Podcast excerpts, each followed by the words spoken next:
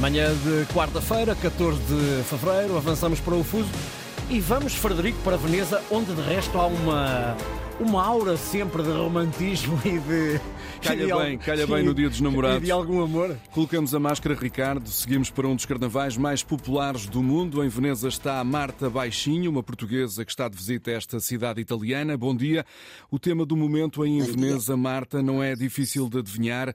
É uma cidade em grande festa. É verdade, bom dia Frederico. Veneza está sem dúvida lotada de, de turistas que vieram cá passar, passar o carnaval, que tiveram sorte com o tempo, porque apesar de estar a chover nos últimos dias, ontem tivemos, fomos presenteados com um dia de sol maravilhoso e portanto foi a cidade está, está muito bonita, está cheia de turistas, está com muitas máscaras. hum, É uma, marca, é uma imagem de ruas. marca deste carnaval, as máscaras, as máscaras muito distintivas em Veneza. Há quase, Marta, uma espécie de competição por parte dos turistas que vão tirando fotografias a tudo? Sem dúvida, sem dúvida nenhuma que há, que há essa, essa competição. Ou seja, eh, todos os dias e diariamente, quando andávamos pela Praça de São Marcos, principalmente, ehm, era ver quem é, que era, quem é que tinha a máscara mais bonita e o fato mais bonito para ser fotografado pelos turistas e, ehm, e, e, eh, e procurar sempre eh, inovar e surpreender um bocadinho com as, com as máscaras. Esta é também uma cidade que, pelas suas características, eh, com os canais, apresenta algumas dificuldades de mobilidade para pessoas em cadeira de rodas ou também até para famílias com carrinhos de bebê.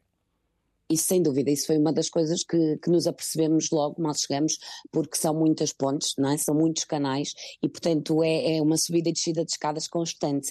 Portanto, foram poucas as pessoas que vimos com mobilidade reduzida, ah, porque é muito complicado, acredito, passar com cadeiras de rodas e mesmo com famílias que tinham crianças, ah, o esforço que víamos constantemente de ter que pegar no carrinho de 5 em 5 minutos é, é recorrente, é constante. Portanto, a cidade não está preparada de todo, ah, devido também à, à própria ah, cidade, não é? E aos canais todos que tem nas suas envolventes, ah, para, para pessoas com mobilidade reduzida e mesmo para, para carrinhos de bebés e para, para crianças. Veneza, que também tem sido muito fustigada pela chamada pressão turística. Eh, Nos últimos anos, as autoridades locais Sim. têm tomado medidas para tentar aliviar as consequências negativas da presença de tantos visitantes.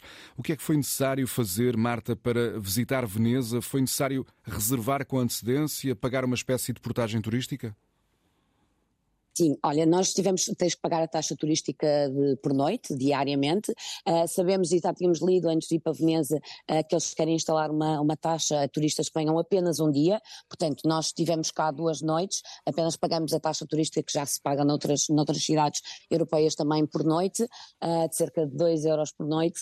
Ahm, mas o que, nós, o que nós notamos muito é que foi complicado marcar já o alojamento, porque estava tudo muito, muito cheio e ontem tivemos exatamente essa percepção, ah, porque eram centenas e centenas e centenas de pessoas ah, na rua, portanto o trânsito em Veneza não é só nos canais, que às vezes há uma confusão de muitos barcos a circular nos canais, mas o trânsito é mais feito nas ruas ah, pela quantidade de turistas que estão cá nestas alturas.